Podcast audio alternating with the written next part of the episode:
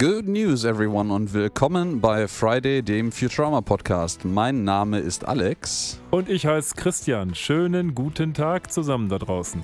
Heute befinden wir uns in der 21. Episode unseres schönen Podcasts. Und der ist nominiert für die Reihe Glimme Online Awards. Und ähm, ja, das ist natürlich leider nicht der Fall. Die gibt es auch gar nicht. Aber Ja, es ist trotzdem ist- eine schöne Anspielung auf die Episode bzw. den Untertitel der Episode, die wir heute besprechen werden. Genau, es ist äh, nämlich Staffel 2, Episode Nummer 8, also Produktionsstaffel, haben wir ja schon ein paar Mal erwähnt, ähm, die da unter dem schönen Titel läuft Raging Bender oder auch im Deutschen Wie ein wilder Bender. Allerdings muss ich sagen, hat mich der englische Titel tatsächlich ein bisschen überrascht, in Anbetracht der Tatsache, dass Bender ja im Rahmen der Episode ganz anders heißt. Der heißt ja Bender the Offender und das hätte ich vielleicht als Mhm. Titel auch besser gefunden. oder der sanfte Bender auch. Was ähm, in der deutschen Übersetzung nicht ganz so Oh, der fliegt. sanfte Bender haben die den genannt. Na, ich weiß nicht, wie der in der deutschen Übersetzung exakt heißt. Das ist jetzt nur meine freie Übersetzung des Titels, aber die nette Doppeldeutigkeit geht auf jeden Fall verloren. Der müsste man Naja, eigentlich ähm, mal gucken. Ich weiß es tatsächlich auch nicht. Wir, wir, wir schweifen aber, also nein, wir schweifen nicht ab, das tun wir sowieso schon oft genug, aber wir äh, greifen sehr, sehr weit vor gerade schon. Bevor wir jetzt ähm, zur tatsächlichen Episode übergehen, möchte ich jetzt nochmal ganz mit der großen Axt und völlig unelegant auf unseren wunderbaren Social Media Teaser hinweisen. Ihr erreicht uns auf Instagram und Twitter unter @fridaypodcast sowie im Web unter friday.live oder schickt uns eine E-Mail über info at friday.live. Wunderschön hat sie das gesagt. Ja. Unsere wundervolle Mitarbeiterin. Steigen wir jetzt mal ein mit unserer Episode. Zuerst gesendet am, ich glaube, wir haben das noch nicht gesagt, ne? Wir haben noch gar nichts gesagt. Nein, nein. 27. Februar 2000. Doch, den Titel haben wir schon Ja, den genannt. Titel, die beiden Titel, also die englische Ähm. Version in der Tat 27. Februar, die deutsche Version am 29. Januar 2001, äh, dem geschuldet, dass der Valentinstag einer anderen Folge gewidmet wurde, wie wir ja mittlerweile wissen. Genau, wir sind hier ein bisschen außerhalb der, ähm, ja, der, der Broadcast-Reihenfolge. Wir sind halt in der Produktionsreihenfolge geblieben aktuell, das ist auch gut. Ähm, die zweite Broadcast-Staffel fängt auch vor dem Ende der ersten Produktionsstaffel an und es ist alles so ein äh, Wischiwaschi-Wirrwarr. Also Was sagst du zum deutschen Titel? ich hatte gehofft, ich könnte den Kommentar dazu irgendwie ähm, übergehen, aber wie ein wilder Bender. Also, das klingt ein bisschen wie der verzweifelte Versuch, den englischen Titel auf Deutsch zu übersetzen, was aber nur so halb gelingt, weil äh, Raging Bender ist halt der eher der, der wütend wilde Bender und nicht, also äh, das, ach, das holpert irgendwie. Das Ich finde den, wie gesagt, ich finde den englischen Titel auch nicht so cool.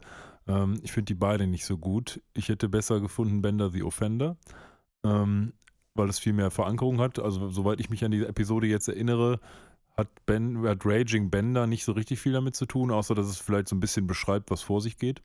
Aber dieser Titel wird ja nie, der wird ja nie so genannt in der Episode. Ähm, deswegen hätte sich was anderes angeboten, denke ich. Genderbender, gut, den Twist wollten sie sich dann sparen im, im Intro, das kann ich auch verstehen. Und es wäre vielleicht auch einfacher gewesen, das zu übersetzen als Raging Bender. Aber nun ja, so ist es nun mal gekommen. Wie fangen wir denn jetzt mit der Episode an, Alex? Ja, wir fangen ähm, erstmal natürlich mit unserem wunderbaren Intro an und ähm, ja, und ähm, etwas, was glaube ich vorher schon mal in einer der vorherigen Episoden ganz am Rande eine Rolle spielte und erwähnt wurde. Wir sind wieder hier beim äh, täglichen, ähm, quasi man könnte sagen Daily Meeting des Planet, der Planet Express Crew. Alle sitzen versammelt am großen Konferenztisch. Ähm, der äh, Professor stellt seine neueste Erfindung vor, die ich sehr süß finde, nämlich er hat, er hat einem, einem äh, ähm, Toaster beigebracht zu lieben, also I taught a robot how to love und dann hüpft halt dieser Toaster wie so ein Hund äh, äh, über den Tisch und äh, leckt mit dem, was eigentlich diese Taste ist, mit der man den Toast runterdrückt. Das soll hier wohl so eine Zunge sein, äh, Bänder ab und der klatscht ihn einfach auf den Boden. Ja? Ja, die Zunge, die, oder Ja. die Zunge in Anführungsstrichen, Äh, das hört ihr jetzt nicht, aber die ist auch rot. Natürlich als, als Zunge gekennzeichnet. Als er ihn an die Wand klatscht, kommen da noch so zwei alte Toastscheiben raus. Ja, und der wifft und jammert auch so ein bisschen wie so ein kleiner Hund, den man gerade gescholten hat. Äh, Und ja, die Toastscheiben sind ganz schön verbrannt. Ähm, Aber, lange Rede, kurzer Sinn, wo ich eigentlich drauf hinaus wollte, ist, ähm, Wir äh, begrüßen hier Hermes Conrad zurück, der äh, in Urlaub war und offensichtlich äh, auf einem Planeten mit netten kleinen Bewohnern. Der hat sich nämlich so eine Gehirnnacktschnecke eingefangen. Ja, die Brain Slugs Bla- werden, hier nicht, werden hier nicht eingeführt, aber zum ersten Mal etwas prominenter. Ich glaube, wir hatten die bei dieser Wahlveranstaltungsnummer, wo Ahead sie ihren polls, eigenen genau. Stand hatten. Ähm, aber jetzt werden sie ein bisschen prominenter. Vorher waren sie ja nur so nettes Beiwerk beim Wahlkampf. Und Hermes, das sieht man schon, hat nicht mehr seinen typischen Bürokratenblick, sondern er ist nur noch ein Gefühl- und äh, verstandloser Zombie von dieser Brain Slug, die ihn also kontrolliert. Und ähm, das scheint für alle auch nicht so besonders erstaunlich zu sein. Die sind jetzt also nicht so drauf, dass die denken, was denn da passiert, sondern die können das Ganze eigentlich schon ganz gut einordnen, als sie das sehen und versuchen dann Hermes einfach jeden Wunsch zu erfüllen, aus Angst, dass die Brain Slugs sie auch assimilieren werden. Ja, ja, ja. Das ähm, insbesondere ähm, weist, glaube ich, Hermes Conrad auch darauf hin, dass man, äh, dass es total toll ist zu dieser Jahreszeit auf dem äh, Brainslug-Planeten. Der Name ist mir gerade entfallen. Ich glaube, der hat sogar einen, einen Namen. Ähm, dass es total toll ist, aktuell auf diesem Planeten herumzulaufen ohne Kopfbedeckung und also einen sehr offensichtlichen Kram von lasst euch mit einer Gehirnnacktschnecke identi- äh, infizieren. Ich frage mich nur, ganz, also die haben ja alle voll Angst jetzt, dass die irgendwie auch assimiliert werden.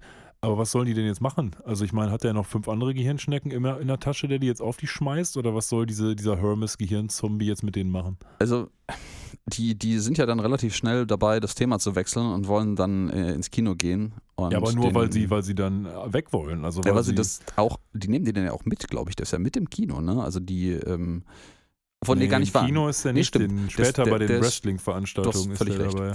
Ähm, und ich glaube, die wollen einfach weg diese Diskussion vermeiden. Und man sieht ja bei der Wrestling-Veranstaltung, wir greifen viel vor heute, ähm, man sieht bei der Wrestling-Veranstaltung ja auch, dass er die ganze Zeit konstant versucht, nicht ahnenden Leuten diese Gehirnschnecke aufzusetzen. Äh, was lustig ist, das heißt, die scheint über ihn auch Kontrolle zu haben, wenn sie nicht gerade auf seinem Kopf sitzt. Und ähm, vielleicht haben sie davor Angst, dass der einfach irgendwie hinter den Leuten herschleicht und das Tierchen irgendwie random Leuten auf den Kopf hüpft. Aber wieso meinst du das? Also, oh, nee, machen wir später diesen Kommentar. Was jetzt als Kommentar allerdings angebracht ist, dass die Produzenten im DVD-Kommentar sich offensichtlich darüber ausgelassen haben, dass geplant war, dem Hermes diese Hirnschnecke jetzt für den Rest der zweiten Staffel Ja. aufgesetzt zu lassen.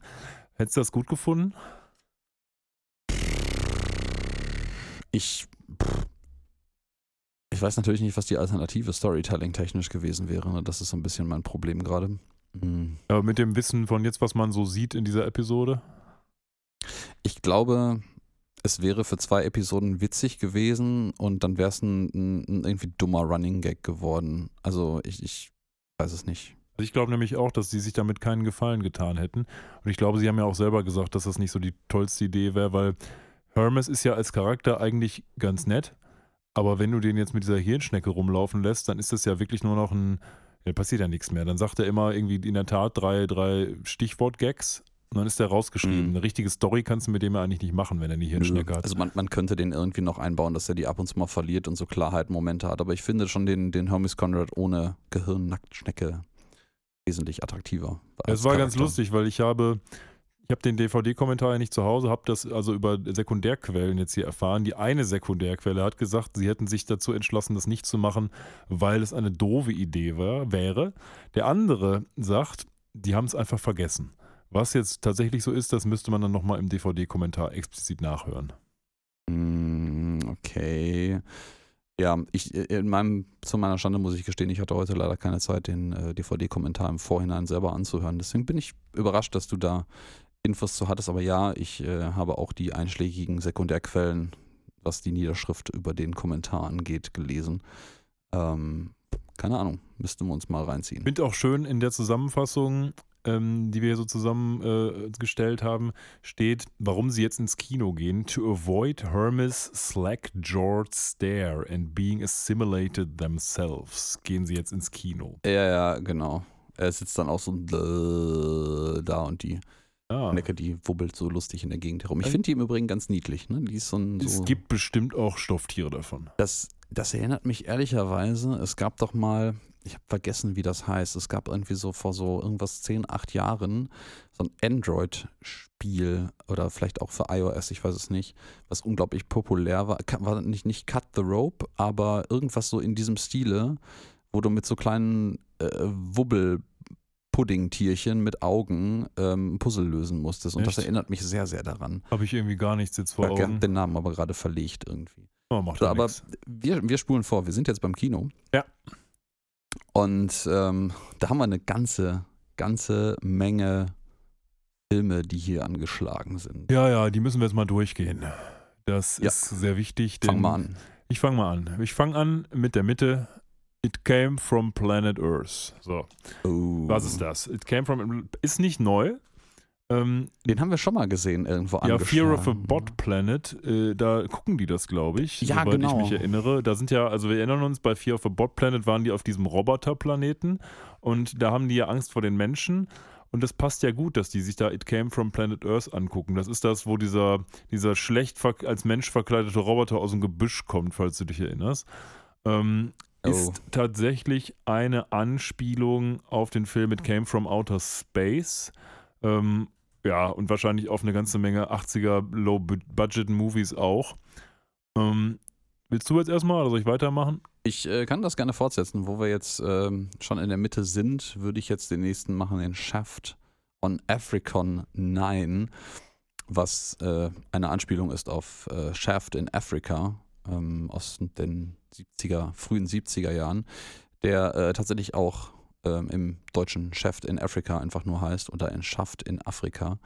Schaft, ein, ein Schaft in Afrika. Das Ja, hört sich eher an wie ein Pornotitel. Ja, es ist, es ist offensichtlich ein äh, Film aus dem Genre der Blaxploitation, Ja, also ah, ähm, wo, wo schwarze Bevölkerung äh, ausgenommen wird. Und ähm, ja, das ist, kann man jetzt mal so stehen lassen. Trotzdem. Ja, Sorry. der Ähm, Typ heißt Shaft. ja, ich weiß, aber ein, Nachnamen. ein Schaft in Afrika hört sich einfach sehr schön an. okay. Ähm, ja, du, ehrlicherweise, ich war gerade irgendwie so fixiert, haha, ähm, auf den äh, englischen Titel und äh, mal nachzugucken, was denn das eigentlich tatsächlich heißen soll, ähm, um dann festzustellen, dass es ein Nachname ist, dass Ja, ich ja. das gerade nicht gecheckt habe. Ein Ja, Schaft okay, in Afrika. Das äh, super, den müssen wir mal drehen. Vor allem ist es ja hier schon Teil 9. Ähm, Ja, ein Schaft in Afrika unter einem Turm, ein, ein, ein großer Turm in Pisa, ja. Gut, der nächste Film ist When a Man Loves a Smizmar. Und ähm, naja, Smizmar, was ist das? Smizmar ist die, soweit ich erinnere, die Rasse vom, vom Kiff, also dem, dem Side, äh, Sidekick von, ähm, von Sepp, Sepp Brannigan, ja? Äh, nee, das ist tatsächlich nicht die äh, Rasse von Kif Croker, sondern das ist äh, der äh, kulturell für die äh, äh, Name für den Liebespartner. Ah, okay. Das äh, wissen wir jetzt aber in dieser Episode noch gar nicht. Das erfahren wir erst wesentlich äh, später in, ähm, ich weiß ehrlicherweise gerade gar nicht auswendig, äh, in welcher Episode, aber es ist, glaube ich, mindestens ein oder zwei Staffeln weiter noch in der Zukunft, wo wir das wirklich erfahren, was dieser Begriff heißt. ah ja, okay. Das wurde vorher nämlich auch nie geprägt. Der wird hier einfach so fallen gelassen und ähm, da ähm, stellt man auch fest, dass, ähm, dass das irgendwie schon vorgeplant ist. Okay, dann darfst du den nächsten. Vielleicht wird es ja wieder so ein Knaller wie der Schaft in Afrika.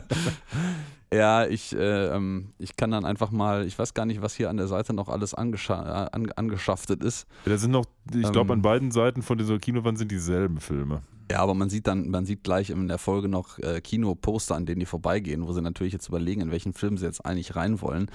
Und man sieht dann noch Quizblorg, Quizblorg, was einfach nur ein Alien-Movie ist. Ich, ich glaube, ich las auch irgendwo, worauf sich das bezieht, aber ich, ähm, das soll wohl eine Anspielung genau auf Rochelle Rochelle sein. Ein fiktionaler Film, den es äh, in, in Seinfeld, glaube ich, äh, gibt. Seinfeld. Seinfeld, ähm, genau. Das ist ja so eine alte Comedy-Serie, ne? Mhm. Genau. Was haben wir noch? Wir haben Planet of the Clams.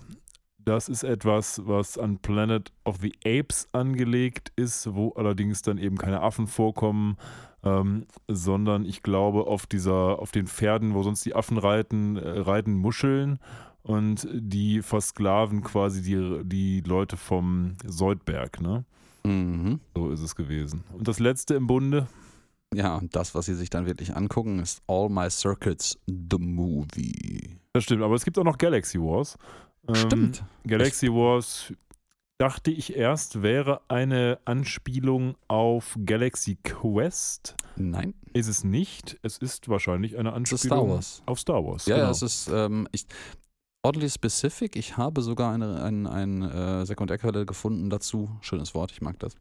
Ähm, die besagt, dass das spezifisch auf Episode 1 eine Anspielung sein soll. Ich bin mir nicht sicher, das wurde da leider nicht näher niedergelegt, warum. Vielleicht sieht das auf Filmposter genauso Kontext aus. wahrscheinlich, weil Episode 1 ist doch, ist das nicht von 2001 auch? Naja, wir sind ja bei einer Episode, die im Jahr 2000 erst gesendet wurde. Ach, du hast recht, In der ja. Originalversion. Stimmt. Also Aber dann war doch schon klar, dass das kommt. Also vielleicht auf dem Filmposter könnte sein, ist Episode 1 nicht sogar von 99? könnte auch sein. Das weiß ich nicht. Ich das mal gerade nachgucken, während du weitererzählst. Okay. Naja, wir gehen dann also da rein und wie du richtig sagst, entscheiden sie sich für keinen dieser Filme, die wir jetzt gerade ähm, ausge, äh, ausgewählt hatten, sondern für den All My Circuits Film, also den Film, wo dieser schöne Calculon, dieser goldene Roboter immer vorkommt. Ja. Und dann sehen sie tatsächlich, wenn sie reingehen, auch ein Plakat von Galaxy Wars und da ist dann wahrscheinlich schon dieser, dieser Speeder von dem Anakin Skywalker drauf. Es ne? könnte sein, es ist vor allen Dingen der Schriftzug, ist relativ unverkennbar Star Wars. ja, aber jetzt ja nicht unverkennbar Episode 1, ne? Nee, ich habe es gerade nachgeguckt, Episode 1 ist tatsächlich von 99, hatte ich richtig in Und dann macht es wahrscheinlich Also Sinn. Dann ist halt der zeitliche Sinn, ja. Kontext einfach. Planet of the Clams, Planet of the Apes, ja, und ähm, Ja, Bender schlägt ja dann vor, in All My Circuits zu gehen, weil die alle in unterschiedliche Dinger rein wollen und dann kann man sich darauf einigen. Und was man dann eben so macht im Kino, man geht erstmal zum Popcorn-Cola-Meister. Das, aber das Geile finde ich ja ist, die argumentieren ja alle für ihre jeweiligen persönlichen Interessen, welchen Film sie sehen wollen. Und Bender argumentiert ja eigentlich mit All My Circuits, mit dem ja, Roboter-Hauptdarstellerfilm, auch in seiner eigenen, seinem eigenen Interesse. Und dafür entscheiden sie sich dann alle, weil irgendwie, keine Ahnung. Er sagt so, ja, geil, netter Vorschlag, cooler Bender, hast du gut gemacht. Ja, weiß man auch nicht, ne, warum das so passiert, aber irgendwie, ja, plötzlich ist der Konsens da. Ja, ja, genau, sowas. Ja, Und, Fry holt sich dann äh, noch so ein ganz mini kleines Slurm. Und da war ich, also wie gesagt, die gehen dann zur, zur Theke, wo man eben so Popcorn und so ein Kram kauft. Und tatsächlich funktioniert es da irgendwie umgedreht zur heutigen Welt. Er sagt nämlich, hey, ich möchte einen Slurm, ein, ein kleines Slurm. Und dann sagt der Typ, naja, für 25 Pennies weniger kriegst du den super kleinen Slurm, den er dann auch nimmt. Und in der heutigen Gesellschaft ist es doch eher so, naja, hier für nur 50 Cent mehr gibt es noch zwei Streifen Bacon aufs Popcorn oder sowas. Ja, und das Ähm, kostet dann irgendwie einen Arm und ein Bein. Ja, ja, genau. Und die, Ja. die Kindercola ist quasi schon 5 Liter und kostet 10 Euro. Also im Kino, äh, abgesehen davon, hint, hint, Werbung, unbezahlte Werbung, Lichtburg, geht da mal hin, das ist ein super Kino und da kosten die Getränke auch nicht so viel und da gibt es auch ein ganz normales Bier und nicht irgendwie eine Kindercola, wo du in eine Badewanne mitfüllen kannst. Als eingeborener Ruhrpottler muss man natürlich auch noch dazu sagen, Lichtburg Essen, der größte Kinosaal Deutschlands von den Sitzplätzen her und meiner Ansicht nach einer der schönsten Kinos, weil es im Originalzustand der 50er Jahre erhalten geblieben und immer wieder renoviert worden ist.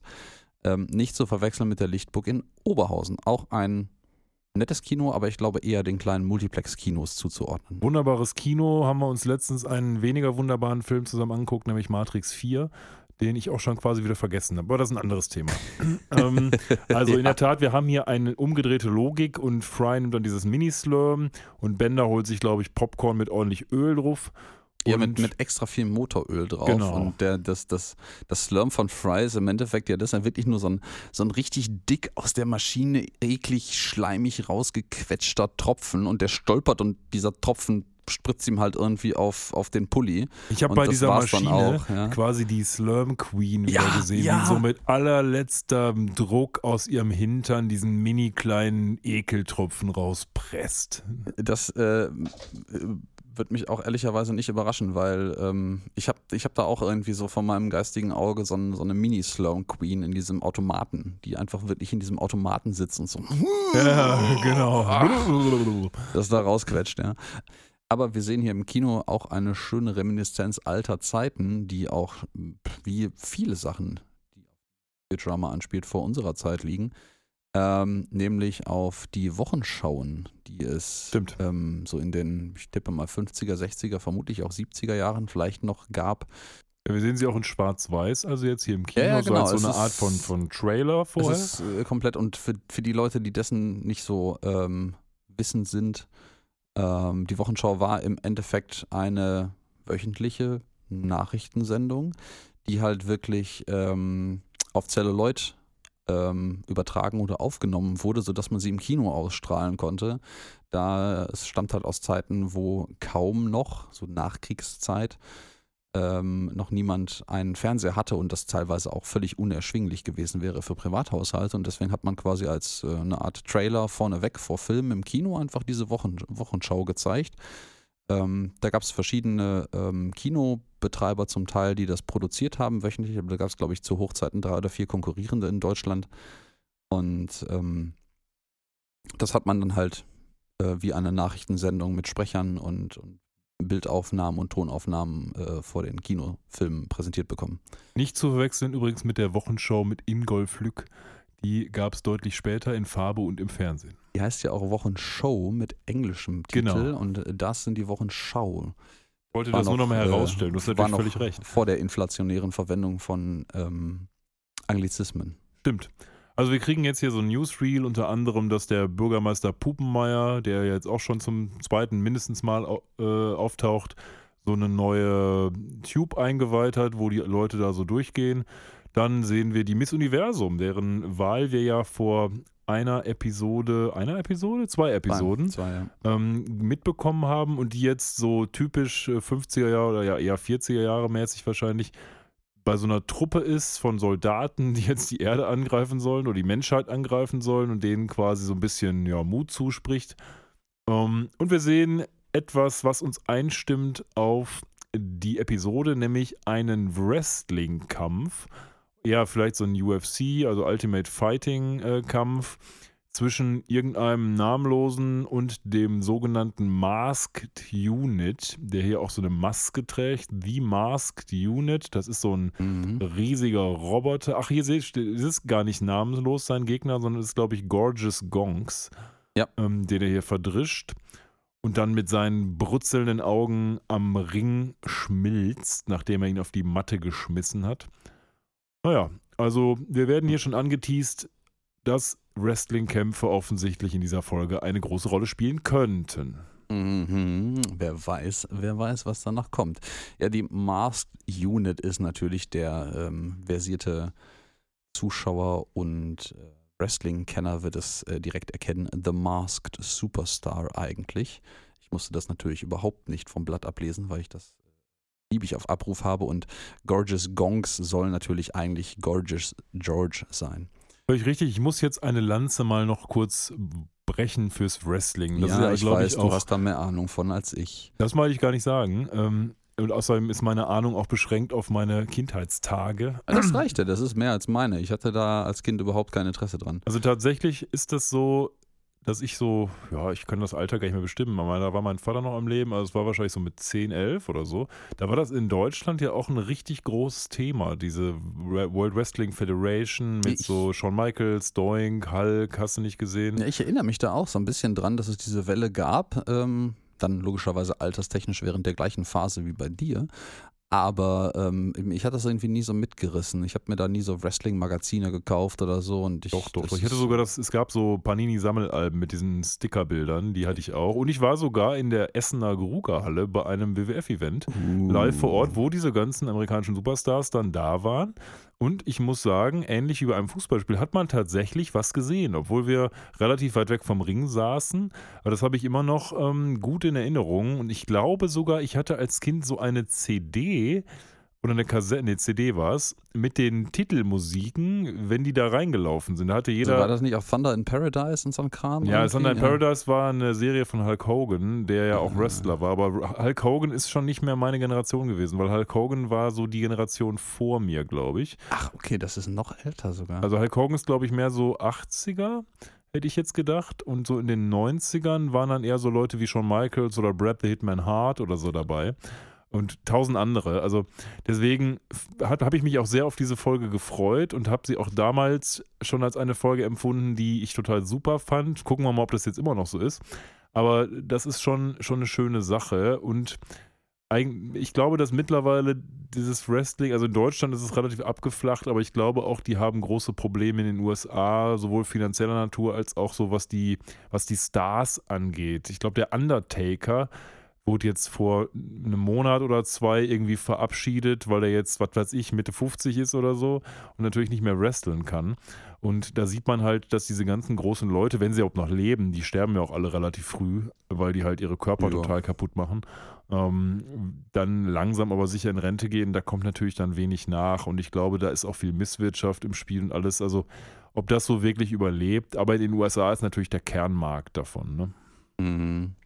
Ja, ich war gerade überrascht und musste es nebenher nachgucken, weil mir The Undertaker irgendwie als viel älter vorkommt. Ist ein bisschen älter, ist Baujahr 65, also der Herr wird in drei Jahren äh, 60. Ah ja, dann okay, habe ich mich ein paar Jahre vertan, und, aber so ungefähr ähm, stimmt's ja. Der ist aber tatsächlich ähm, mit durchgehender Beschäftigung von 1990 bis 2020 der ja, ja. am längsten unter Vertrag stehende Akteur der gesamten Liga. Also ähm, Hut ab, das so lange durchzuhalten. Es spricht tendenziell entweder für seine körperliche Fitness oder für seinen Drogenkonsum. Ja, ich glaube, der Typ wird wahrscheinlich nicht mehr super lange leben, aber schauen wir dann mal. Aber da hat man es auch gesehen, ähm, diese Wrestler haben ja alle so dann ihre, ja, ihr, Gimmick, sagt man im Wrestling-Jargon, also das, was sie auszeichnet. Und der Undertaker war halt dieser Untote, ähm, oder was weiß ich, Shawn Michaels war der Playboy oder Doink war der Clown und so haben die auch heute in der Episode später, werden wir sehen, alle so ihr Gimmick ähm, und dann gehen wir mal da näher drauf ein, ob man sowas vielleicht schon mal gesehen hat. Aber jetzt gehen wir erstmal näher auf den Film ein, den die Leute sich ja. im Kino sehen hier. Ja, nachdem das am Filmplakat und ähm, wobei ich glaube von ähm, dem All My Circuits, The Movie-Film, hat man eigentlich gar nicht viel in Plakaten gerade gesehen. Da stand nur draußen sehr prägnant am äh, Kino dran. Ja, am Intro sieht man sehr schnell, dass das offensichtlich James Bond sein soll. Also zumindest das Intro ist eins zu eins so. Es ist auch im Audiokommentar erwähnt worden, dass sie sich tatsächlich wohl einen Zusammenschnitt aller James Bond Opener ever angeguckt haben, um dann quasi daraus zusammengekocht äh, die konzentrierte Essenz in diesen Film hier zu gießen, den man dann zu Gesicht bekommt. Natürlich, wer kennt ihn nicht, ähm, Regie hat hier geführt Directing Unit 4. Ja, so geht das also weiter. Dann, äh, ja, der Film wurde geschrieben vom Writing Unit und so weiter und so fort. Also es wurde von, von Joe Esterhaas natürlich. Ich habe nicht nachgeguckt, wer das ist. Äh, das ist äh, der Schreiberling hinter Basic Instinct. Ah, warum tritt er jetzt hier auf? Weiß man das? Das weiß ich nicht. Vielleicht mögen die den einfach. Das ähm, mangels, ja, mangels der Tatsache, dass ich den, ähm, den Audiokommentar nicht gehört habe, kann ich, ich da das, auch nichts. Ich habe das so ein bisschen verortet als Gag im Sinne von, wenn du da hättest auch Hans Zimmer hinschreiben können, weil quasi Hans Zimmer jeglichen Soundtrack in Hollywood macht. Äh, hätte ich jetzt gedacht, dass vielleicht Joe Esterhaas zu dem Zeitpunkt einfach alles geschrieben hat, was so damals draußen war. Aber das müsste man nochmal nachprüfen muss, um ehrlich zu sein, zu meiner Schande muss ich gestehen, ähm, bei dem Namen, weil der Nachname ja sehr nach Osterhase klingt. Ja, ja. Äh, ich glaube, das ist vermutlich auch der Her die Herkunft dieses Namens. Dachte ich zuerst, das wäre so ein, so, ein, so ein Easter Egg, so ein fiktiver ähm, ähm, Typ, der immer in irgendwelchen Credits von Filmen drin steht und äh, eigentlich gar nicht existiert. Aber es Aber gibt den. Den gibt es wirklich, ja. Also der ist. Ähm, er, ach genau, er hat die, er hat die Screenplays, also die ähm, Dinge, die, die, ähm, Plays, verdammt, was heißt es nochmal? Ähm, Theaterstücke? Ja, aber. Nee. Das jetzt auch nicht. Die Drehbücher. Drehbücher danke, ja, danke, genau. sorry, ich ja. bin dumm. Äh, die Drehbücher unter anderem für äh, Flashdance, Basic Instincts und äh, Showgirls geschrieben. Also Passt durchaus irgendwie. sehr, sehr ähm, renommierte und bekannte ähm, Filme auch. Naja gut, also wir haben dann eben diesen, diesen Film hier und der Film dreht sich zunächst mal darum, dass der Calculon da irgendwie sitzt und Akten macht und dann hat der Film so eine Komponente, wie man sie heutzutage aus zum Beispiel Black Mirror Bandersnatch kennt, nämlich, dass man dann einen Knopf drücken kann und damit beeinflussen kann, was der Akteur auf dem Bildschirm macht, also wie es weitergeht. Und hier hat man die Auswahl zwischen Kalkülern soll noch ein bisschen länger seine Unterlagen durchwühlen oder aber er soll mal gucken, was da los ist, weil da war irgendwie eine Klopperei und da könnte Ja. er mal hingehen. Ja, genau. Soll er irgendwie einfach stundenlang äh, langweilige Papier- und Bürokratiearbeit durchführen oder sollen wir, soll er irgendwie diese, diese aufregende Action-Kampfszene im äh, Lagerhaus näher begutachten? Und aus irgendeinem Grund entscheidet sich das Publikum mehrheitlich dafür, das langweilige Paperwork anzugucken. Ich weiß gar nicht, also ich, man sieht ja eine Szene, wie Fry irgendwie da drauf drückt und sich darüber beschwert, dass er das Falsche gedrückt hat. Und das, das klingt fast so, als wäre er jetzt derjenige für den gesamten Saal, die Entscheidung getroffen hat. Das glaube ich aber gar nicht so sehr. Ich hätte jetzt das eher so gedacht, dass die einfach nur eine Szene gedreht haben und das nur so eine Scheinwahl ist. Aber das kann natürlich auch sein. Stimmt, auf die Idee bin ich vorhin gar nicht gekommen. Ähm, noch ganz kurz einzuwerfen, ähm, bevor wir den Gedanken komplett verlieren. Ähm, es, äh, die Joe Esterhaas ähm, Anspielung könnte etwas anderes sein. Und zwar, ich sehe gerade, es gibt den Joe Esterhaas Award. Ähm, das ist nämlich der mehr oder weniger inoffizielle Name für den Negativfilmpreis Die Goldene Him Himbeere in der Kategorie Schlechtestes Drehbuch. ah, okay. Und äh, den hat er selber als Namensgeber zweimal erhalten, nämlich für Showgirls und Fahrt zur Hölle Hollywood. ähm, Guter Titel. und ähm, es wurde wohl im Jahr 96 einmalig ganz offiziell der Joe Esterhaas Award vergeben für die am schlechtesten geschriebenen Filme, die mehr als 100 Millionen US-Dollar eingespielt haben. Und angesichts der Schreiberqualität von den äh, bisher äh, offenbarten Calculon All My Circuits Episoden kann ich mir vorstellen, dass das die Absicht dahinter war. Ja, das kann sein. Wir haben dann im Rahmen dieser Kinovorstellung noch zwei Ereignisse, auf die mal kurz einzugehen ist. Das eine ist, dass Fry von Robotern gesagt wird, dass er mal bitte schön die Klappe halten soll. Und diese beiden Roboter sind gute Bekannte, wenn man Ja. sich bei Trashfilmen oder schlecht, äh, vielleicht haben die auch den Joe Esterhaas Award gewonnen, ähm, wenn man sich da mal reinversetzt. Das sind nämlich Tom Servo und Crowty Robot aus Mystery Science Theater 3000, der ja auch als ein recht schlechter Film gilt. Und äh, die Ironie des Ganzen ist natürlich, dass diese beiden Roboter normalerweise immer alles kommentieren und hier gerade von Fry wollen, dass er mal bitte schön die Klappe hält. Das stimmt. Ja, das hatte ich, äh, das habe ich mir am Anfang noch aufgeschrieben und es dann völlig äh, äh, vergessen jetzt zu erwähnen. Ich weiß auch nicht, wo es ge- abgeblieben ist. Ja, natürlich. Und die zweite Szene, die ich meine, ist die, die uns jetzt in diese Wrestling-Welt führt, nämlich dass Bender, ja, ehrlich gesagt, ein ziemliches Arsch ist, wie er sich hier verhält. Weil er ja, macht eigentlich alles das, was man selber total hasst, wenn man im Kino sitzt. Da, der schmeißt da quasi mit Popcorn, der haut die ganze Zeit mit seinem Fuß vor den Sitz des Vordermanns und ähm, ja, verhält sich einfach wie der übelste Bully. Und das ist auch irgendwie so ein bisschen, ja, es passt irgendwie vielleicht zu Bender, aber es ist schon wieder so ein bisschen over the top, damit die Story jetzt bitte schön in die Richtung geht, wo sie hingehen soll, ne? Ja, das, das, das treibt die Story irgendwie sehr absichtlich an, das merkt man hier an der Stelle schon. Aber ja, der ist wieder total asozial unterle- unterwegs. Ich habe das Gefühl, man nutzt hier einfach häufig äh, Charaktere, die so grob in gewisse Klischees passen und führt mit denen diese Klischees einfach aus, weil Bender ist halt schon jetzt an dieser Stelle so ein bisschen ähm, das Klischee von dem, von dem Bully-Teenager irgendwie, der ins Kino geht und halt da ist und Bock hat an dem Abend halt irgendwie auf Randale und Leuten auf den Sack gehen. So. Und da ist natürlich ein Kino, wo viele Leute relativ nah und zwangsweise nah bei einem sitzen, eine angenehme Gelegenheit. Und ich glaube, das fährt man hier so ein bisschen aus. Und ja, es passt nur so semi zu Bender. Ja, er hat allerdings den falschen ausgewählt, mit dem Ja. er sich anlegt, denn sein Typ, dem er die ganze Zeit hinten vor den Sitz tritt, ist jemand, der dann aufsteht und sagt nach drei, vier Malen, Leute, das geht so nicht, Junge. Ich fordere dich zum Faustkampf heraus, so Fisticuffs. Und naja, Bender denkt sich erst, was bist du für ein Lappen?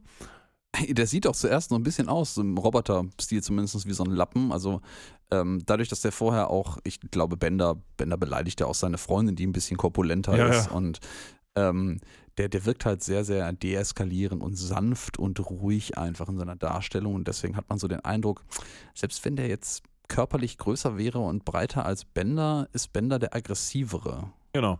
Der hat also mehr Sind wir wieder bei, Faustkampf-Erfahrung. sind wir wieder bei Klischees, ja.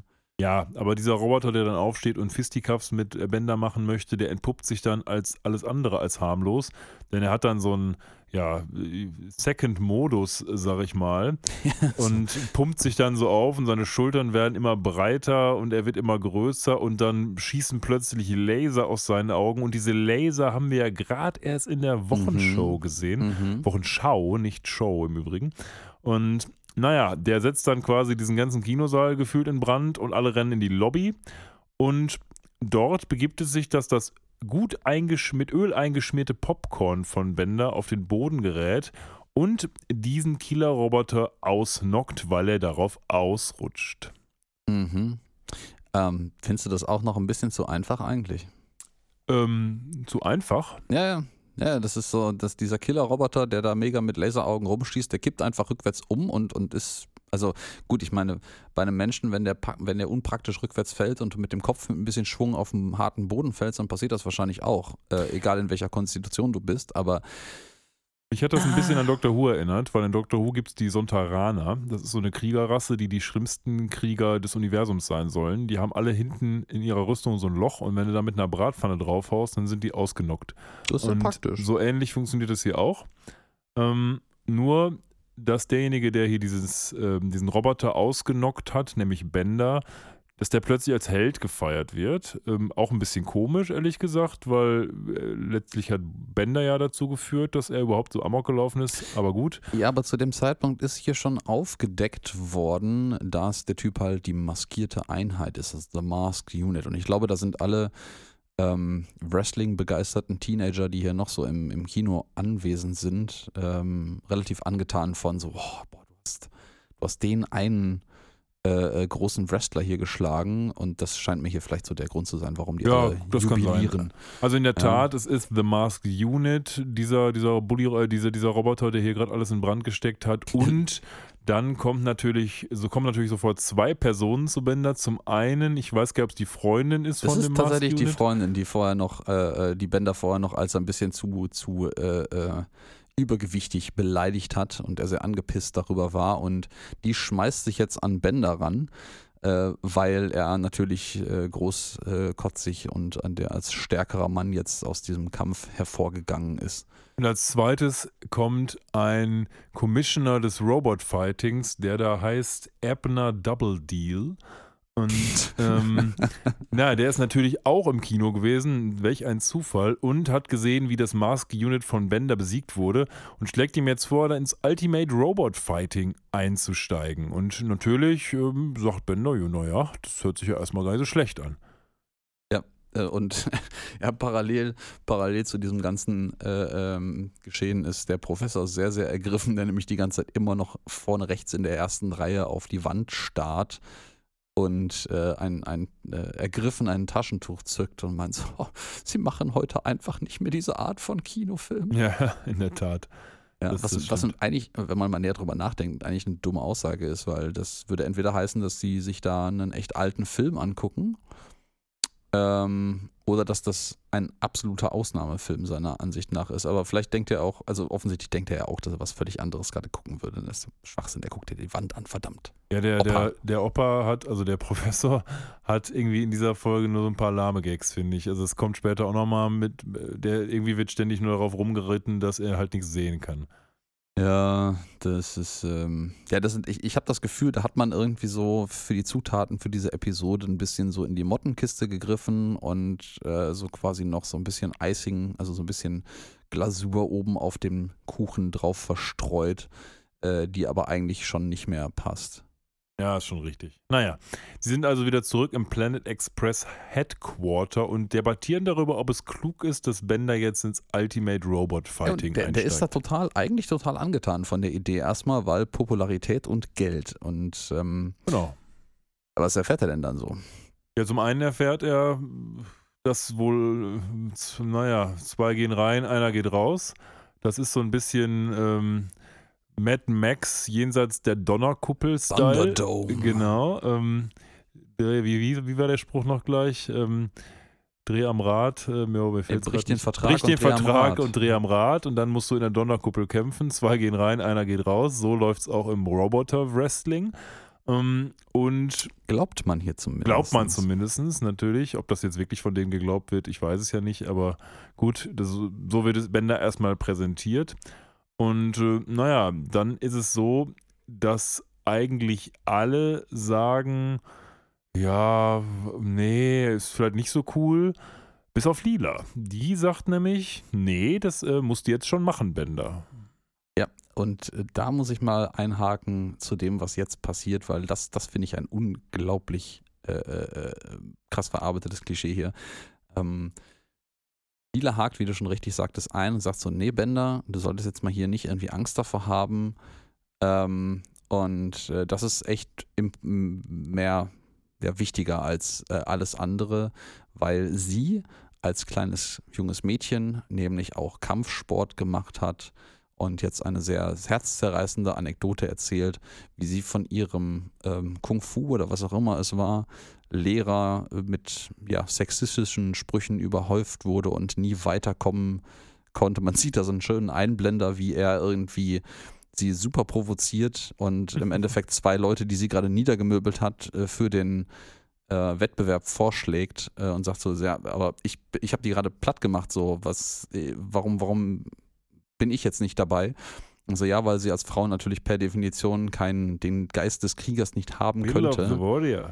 Ja, Will of the Warrior. Und ähm, sie dann sagt so, ey, so, pf, alter Mann, soll ich dir vielleicht irgendwie mal die Fresse polieren irgendwie und das ein bisschen die Zähne gerade richten? Und er meint so, ja, das ist äh, total einfach, weil ähm, ich bin ein Mann und ich äh, habe den Willen des Kriegers und du nicht als Frau und deswegen habe ich schon gewonnen. Oh, du möchtest eine Rückrunde? Haha, du verlierst wieder. Haha. Ja, fand ich auch witzig. Ah, you won the rematch? Haha, you lose again. Der ist schon so ein bisschen witzig. The Das winner so ein, me. das ist so ein, das ist so ein, so ein äh, äh, Yoda trifft auf Mr. Miyagi, Ja, genau. trifft auf äh, echt äh, komischen Komiker, den man aus der Mottenkiste gezogen hat. Und naja, offensichtlich, ähm, und da wollte ich drauf hinaus, ähm, was so dieses Klischee angeht, ähm, Lila erfüllt hier so ein bisschen das Klischee der, der Mutter eigentlich. Ähm, und das ist eine ungewöhnliche Rolle für sie.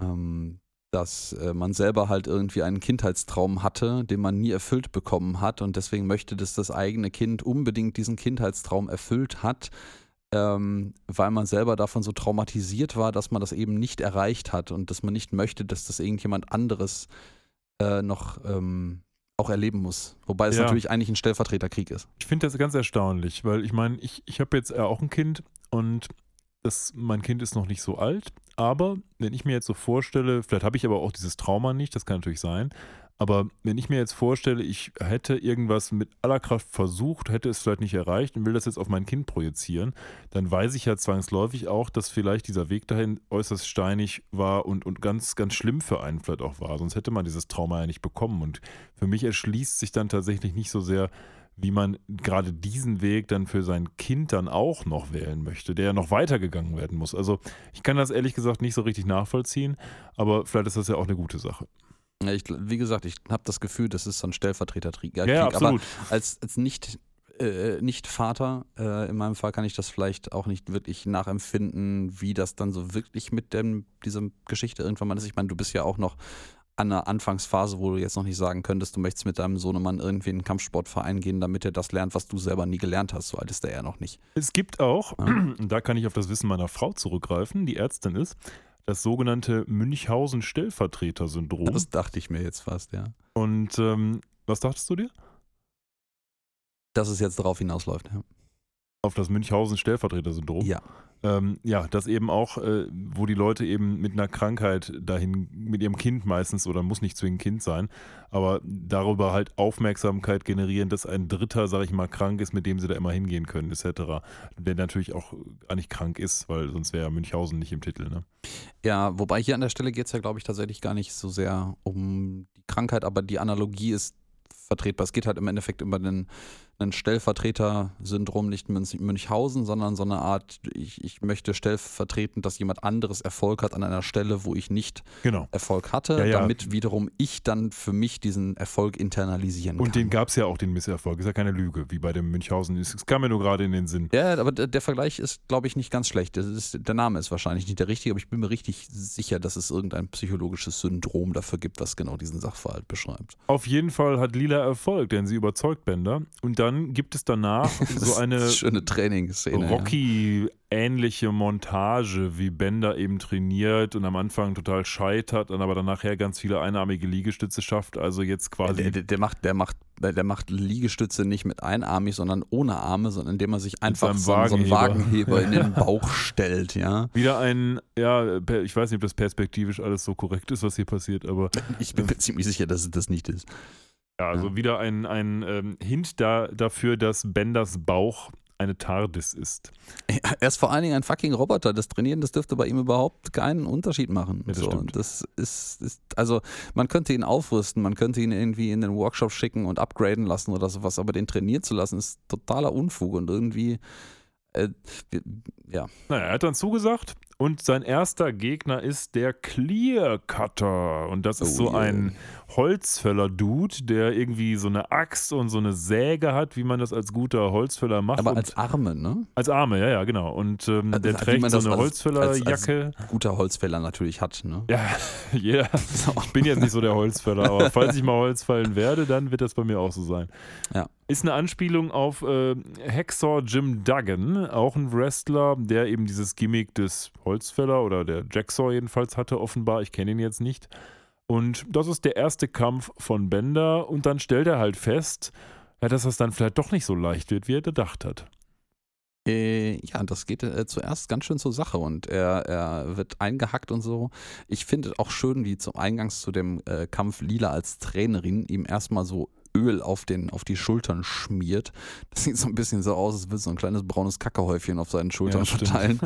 ähm, aber ja, und ähm, ja, im Übrigen der, der Announcer, der auch schön in, in Schwarz-Weiß nicht angezogen ist, sondern seine Hautfarbe offensichtlich schwarz-weiß ist und der auch so ein bisschen so aussieht, als würde er der Rasse von Kiff angehören. Auch äh, die, glaube ich, mit My Dear People and Smith Mars ähm, ankündigt. Ähm, die haben auch schon die zweite Verwendung dieses Wortes in dieser Episode, obwohl das vorher noch nie etabliert worden ist. Die scheinen da. Das, das, das- das ist so ein bisschen, vielleicht hat einer der Showrunner hier dieses Wort erfunden und diese Hintergrundstory und hat sich so gefreut darüber, dass er die jetzt unbedingt einbauen wollte, obwohl noch keiner wollte, dass man die Story jetzt mit einbaut. Ja, ist so. Er heißt hier ja jetzt auch noch Bender, nicht Bender the Offender, wie er Stimmt. später heißt. Äh, Seine, seine, Per- seine Bühnenpersona gewissermaßen muss halt erst nochmal etabliert werden. Genau, er hat noch jetzt kein sein- Gimmick. Nee, So er hat noch keinen, genau, er hat noch keinen Gimmick. Er ist jetzt erstmal in seiner ersten Runde, sein erster öffentlicher ähm, Wrestling-Kampf und ja, er merkt halt, dass das mit ähm, dem Clear Cutter gar nicht so einfach ist, wie er sich das gedacht hat. Der cuttet nämlich ganz schön clear. Ja, der haut dem die Axt erstmal rein und dann hat der Bender im Rücken so einen riesigen Riss. Ja, ja, der hat einfach so einen riesigen Riss. Ähm, jetzt kommen wir auch zu der schönen Szene im, im Hintergrund, wie Hermes fleißig versucht, auf der Tribüne sitzend zwischen den anwesenden Leuten irgendwie noch Brainslugs zu verteilen. Und ähm, Fry ist natürlich fast so dumm, sich eine aufzusetzen. Ja, Ähm, und diverse andere Dinge passieren dann noch. Ja, aber gut, Bender hat jetzt erstmal so eine Axt äh, in der Brust. So, und das macht erstmal hässliche Löcher. Und äh, aus irgendeinem Grund kriegt er dann auch noch ein, ähm, ein, ein Bohrloch in den Kopf. Ich frage mich, wo dieser Clearcutter noch eine Säge, Frag ich eine, mich eine, auch. eine, ähm, eine Bohrer versteckt hat, aber ja. man weiß es nicht. Ja, Lila ist dann so ein bisschen wie so diese, diese, diese übereifrige Mutter oder dieser übereifrige Elternteil, muss man dann allgemein ja sagen, der ähm, seine Kinder dann dazu animiert, dann doch bitte jetzt den Erfolg zu haben, den man selber dann nicht hatte. Nämlich sag so, also, du kannst jetzt nicht aufgeben, nur wenn du eine Axt im Rücken hattest. ja, das werde ich das? auch als Beispiel für meine Kinder übernehmen. ich stelle mir das so richtig vor, weißt du so. Ja, und also, oder, oder einen, einen Bohrer durch dein Gesicht. Also hör auf rumzuheulen und ähm, Geh auf. ja, ja, ich finde den Wortlaut hier sehr schön. Quit scratching your axe hole. Ja, ja. Also dann, hör auf, dir dein Arschloch zu kratzen oder eigentlich dein Axtloch. Das, das, das, ist, das ist phonetisch im Deutschen auch vergleichsweise nah beieinander, aber der Witz funktioniert nicht wirklich gut. Nee, nicht wirklich. Ähm, das stimmt. Aber na gut, dann äh, legt er sich ein bisschen ins Zeug und äh, ich finde das schön, wie dann der Clearcutter versucht, mit seiner Kettensäge am einen Arm den äh, Pfahl für die Ringumgrenzung an der einen Seite oder erfolgreich sogar, versucht es ja nicht mal durchzusägen, um sich dann mit der Spannung der Gummiseile auf Bänder zu katapultieren. Ja. Aber das geht irgendwie in einem ganz absurden Beinmove von äh, Bender schief und äh, trifft ihn am Kopf und der Kopf explodiert und der ganze Clearcutter explodiert. Und Bender gewinnt. Ja, der, und brennt auch noch während ja, er der liegt auch noch in. Einzelteilen da rum. Ja, genau. Und dann kommt der Referee und naja, sagt halt, gut, Bender hat gewonnen. Ähm, während äh, Hermes draußen noch seine Brain Slugs an ein paar Kinder verteilen will. Und äh, dann kommt noch etwas viel Erstaunlicheres, nämlich der brennende, explodierte Hexor-Dude kommt in den Raum rein, wo Bender gerade mit dem Chef vom Ring äh, steht, also von mit diesem, ich habe gerade, wie hieß er, er heißt, äh, lass mich kurz nachgucken, Abner Double Deal ähm, steht und ist wieder zusammengesetzt und ihm geht's super und er kommt, yo, hi Boss, Hallöchen und äh, dann wird Bender nämlich offenbar, dass das alles gestaged ist, nämlich, Ja. dass hier keiner wirklich getötet wird, sondern dass das alles nur eine Frage der Popularität ist und Das erzählt sein äh, äh, Chef und äh, Auftraggeber ihm dann auch. ne? Genau. Das ist, das ist alles hier nur gestaged, das ist alles nur eine, eine Farce und ähm, es gewinnt halt immer der populärste Wrestler, weil wir dann wahrscheinlich aus den Kämpfen und dem Merchandise am meisten Kohle ziehen können und Genau. so läuft der Hase hier halt. Ähm, Und so läuft der Hase Real ja auch. ja, ja. Na was? Nein, Wrestling ist Also immer. sorry alle, die dachten, das ist echt, aber jetzt ist leider, das Christkind gibt's nicht. Ne? Ach, verdammt. Ähm, ich, äh, was ich an der Szene noch viel verwundernder finde, ist, dass äh, Bender halt zuerst diesen, diesen ähm, ja, Backstage-Trainingsraum, seine, seine Kabine genau betritt und äh, wirklich bereut. Also er hat, er hat tiefe Gewissensbisse, dass er diesen Roboter jetzt tatsächlich getötet hat und er glaubt es ja wirklich, dass er ihn besiegt hat und er liegt halt brennend in Einzelteilen rum. Ja. Und das finde ich halt, ähm, das ist schon der zweite Personawechsel von ihm in dieser Episode, der nicht so ganz ins Bild passt. Ja, weiß ich gar nicht. Bender ist ja so jemand, der, der, der wurde uns, glaube ich, auch schon öfter so dargestellt, als, als jemand, der quasi erstmal aggressiv bullymäßig auftritt, wenn es aber heftige Folgen hat, dann doch sehr schnell eine Pussy ist. Ja, was denn, was denn nicht? Bastardschale, Bastardfüllung und Bastardkern? Ja, nee, also weiß ich nicht, aber glaube ich nicht, weil ich, ich habe jetzt kein Beispiel gerade, aber immer wenn es hart auf hart kam, war Bender ja dann doch jemand, der gesagt hat, naja gut, ähm, ich wähle den guten Weg. Also weiß ich nicht, ob der dieses Spiel dann komplett durchzieht. Ja, du hast, ja, du hast ein bisschen recht, aber ich, ähm, also das, der, die, die Überleitung ist ein bisschen hart hier. Ja, ich sehe es genauso. Also Ne? das ist alles ein bisschen, So, bisschen äh, auch äh, gestaged, genauso wie das Wrestling. Es hier. gibt halt auch genügend, genügend Szenen, wo Bender halt im Vorhinein einfach so voll unsicher ist und nicht weiß, ob das jetzt irgendwie passiert oder nicht. Und ähm, dann hat er einmal einen Erfolg und dann ist er halt der Man. So, dann ist sein Selbstbewusstsein so künstlich geboostet, dass er danach halt sagt, wow, boah, Bender's the Man, ja, und so. Ja, deshalb Ähm, kriegt er jetzt auch in den nächsten paar Wrestling-Matches, die jetzt hier in so einer Montage passieren, seinen Nickname The Offender. Ja, weil der geht halt immer Leuten auf den Sack, beleidigt die und das mit dem quasi seine Karriere im Kinosaal angefangen hat. Ja, völlig richtig. Es gab übrigens in dieser Montage, wir gehen gleich mal darauf ein, gegen wen er denn so alles kämpft, gerade noch im Publikum einen, der trug so ein T-Shirt Bender 316, falls es dir aufgefallen ist. Ja, ja, Ähm, ja, ja. Das ist eine Persiflage einer tatsächlich existierenden Wrestling-Begebenheit, nämlich ich denke von Stone Cold Steve Austin, ähm, wo es T-Shirt gab mit Austin 316 drauf, was wiederum seinerseits eine Anspielung darauf ist, dass ja in Testamenten immer, also in, in der Bibel immer da steht, äh, ja, wie nennt sich das, Psalm oder was, was da drin steht? Drei- ja, das sind- 316 ja, ja, oder das was? ist halt ein Bibel, Also quasi- quasi so das, das Wort Austins, wenn man so will. Und äh, da haben die tatsächlich also das Wrestling-Äquivalent genommen, was es in der Realität auch gibt. Und dann kämpft Bender als erstes gegen den, ich glaube, Billionär-Bot heißt er, der Äh, ja, dem Billionaire-Bot. tatsächlich eine Anspielung auf den Million Dollar Man ist, Ted DiBiase, den ich tatsächlich live gesehen habe. Oh, Ähm, oh. In, ähm, in der besagten Grugerhalle in Grugerhalle. Essen. Und Oh, zwar oh, nicht oh. alleine, sondern als Teil seines Tech-Teams Money Inc. mit dem Typen IRS zusammen. Und dieser Money Million Dollar Man, das ist so ein, so ein älterer Typ gewesen, der immer in so einem Anzug ankam mit so ganz vielen Dollarstreifen drauf. Und dieser IRS, sein Tech-Team-Partner, war so ein ähm, ja, von der IRS halt, von der amerikanischen Steuerfahndung. Und der hatte immer so einen Aktenkoffer dabei und hatte so einen Schlips und so. Und äh, das, war, das waren gute Wrestler tatsächlich, aber das waren böse Wrestler. Das waren sogenannte Heels. Aha. und so aha. nennt sich das. Jetzt und werden wir weitergebildet. Heels sind dann quasi Heels die, sind die Bösen. die Ne? Bösen, die eigentlich unpopulär sein sollten, Genau. aber irgendwie auch nicht so richtig unpopulär sind. Korrekt. Und ja, deren Gimmick war halt, der Million Dollar Man war super reich und IRS war halt der Steuerfahnder. Was für absurde Geschichten. Eigentlich total bescheuert, werden, dass die ein Tech-Team bilden auch, aber naja, gut, haben sie gemacht. ähm, Ja, das ist halt, das ist halt die Zwies der Zwiespalt dieser Wrestler. Das ist eine harte Welt auf der Straße. Ja. Ich glaube, da ging es einfach äh, Geld, okay, Ja, was ist natürlich, mit verdammt. Geld, äh, Million Dollar Man und Steuern, äh, okay. Äh, naja. Das ist, das ist vielleicht so ein bisschen der Slap, so, so, der, der, der Schlag ins Gesicht für irgendwie hier, wir, wir ziehen euch das Geld aus der Tasche. Ja. aber aber- auch ist, ist ein sehr bekannter und, und guter Wrestler gewesen, Teddy Biasi. Ich finde auch schön, dass er ihn hier einfach mit seiner, mit seiner äh, goldenen Uhr, die er aus der Tasche zieht, Bender ihn mit der Kette fesselt und dann einfach ein Fass irgendwie von der Seite zieht, wo Very Poor drauf steht Ja, ja, genau. und ihn dann quasi fesselt. Stimmt. Und ähm, also man sieht hier, dass die, die Kämpfe auch auf immer absurde Art und Weise von Bender gewonnen werden. Ja, Also und Bender beim- hat auch immer bessere Outfits an. Am Anfang hat er nur so ein Ja. Hemdchen an, dann hat er irgendwann so ein amerikanisches Cape an, nämlich beim zweiten Kampf, als er gegen den Foreigner kämpft. Mein Der- der- persönlicher der Liebling. Foreigner.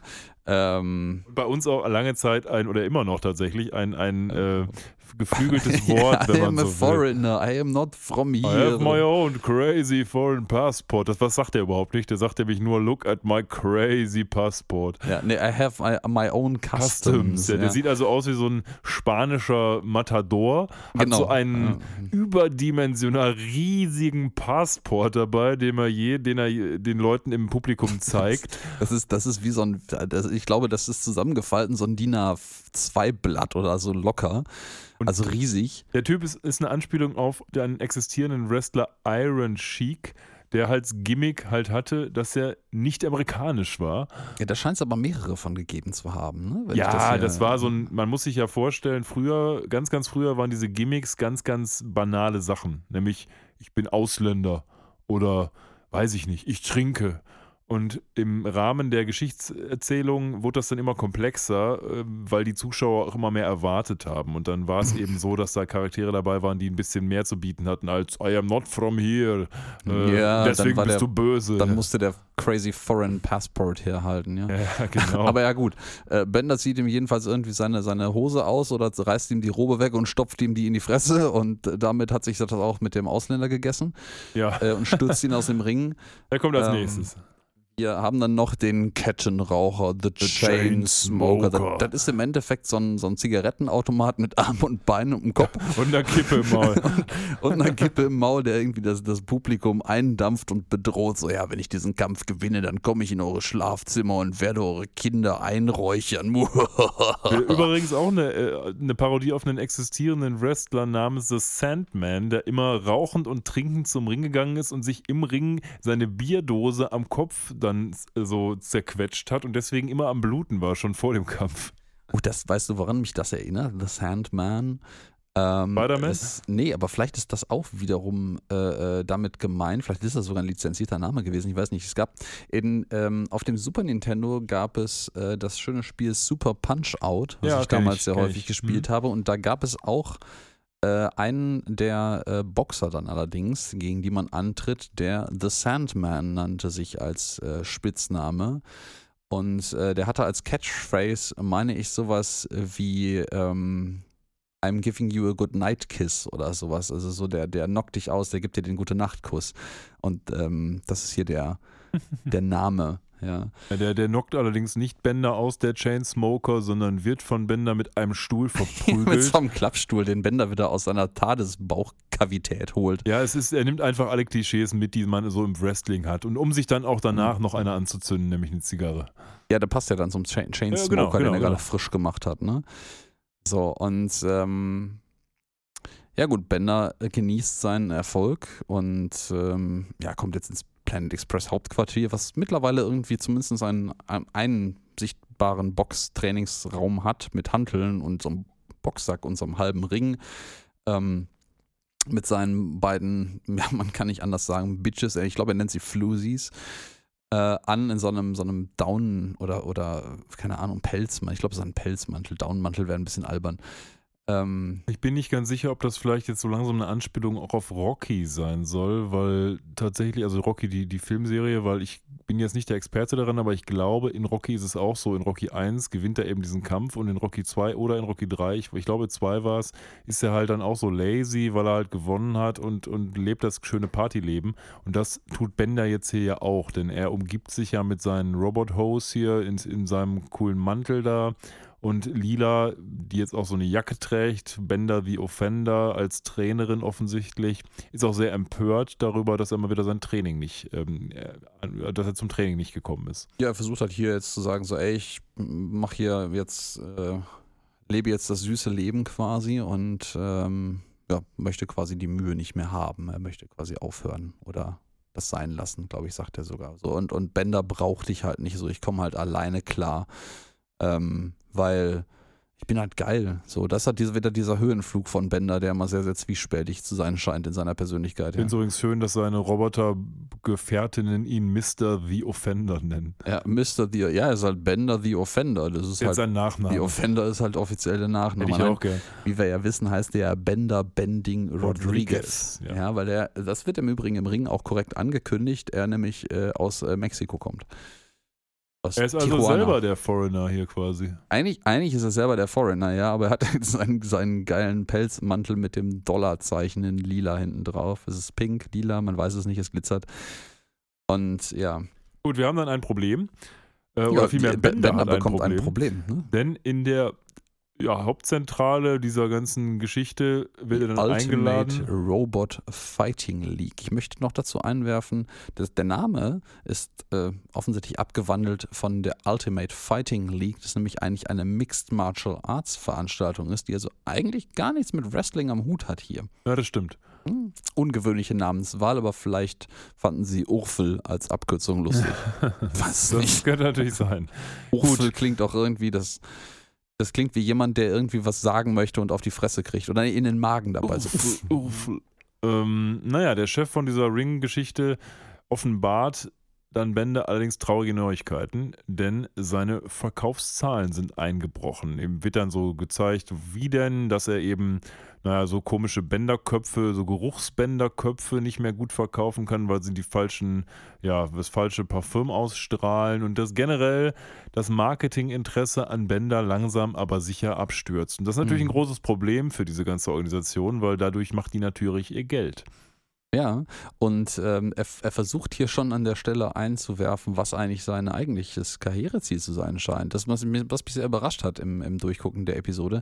Er schlägt nämlich hier seinem Manager vor, so, ey, ich habe keinen Bock mehr hier auf Wrestling und so. Was hältst du einfach davon, wenn ich die beiden Bimbos hier, also die beiden Mädels, die er gerade im Arm hat, einfach in, in, einer, in einem Haufen Matsch irgendwie wrestle? Und damit meine ich eigentlich nicht wrestlen im ursprünglichen Sinn. Also das Lustige ist, er schlägt hier eigentlich vor, zum Porno-Business zu wechseln. Ja, tatsächlich, das, das stimmt, ja. Ne, so und Ja, sehr durch die Blume, ja. ja, die, die Bänder, äh, äh, Seifenköpfchen sind irgendwie 20% runter und Sagt übrigens ähm, der Foreigner. sagt der Foreigner, ja, und Bender beschwert sich halt darüber so, ihr, ihr Idioten, ich habe ich weiß gar nicht, was, was für Duftnoten er haben wollte und was. Er wollte auf jeden Fall kein Sa- Sandelholz haben als Duftnote für die, für die Seife und macht quasi die Leute für ihr mieses Marketing verantwortlich, von dem er überhaupt keine Ahnung hat.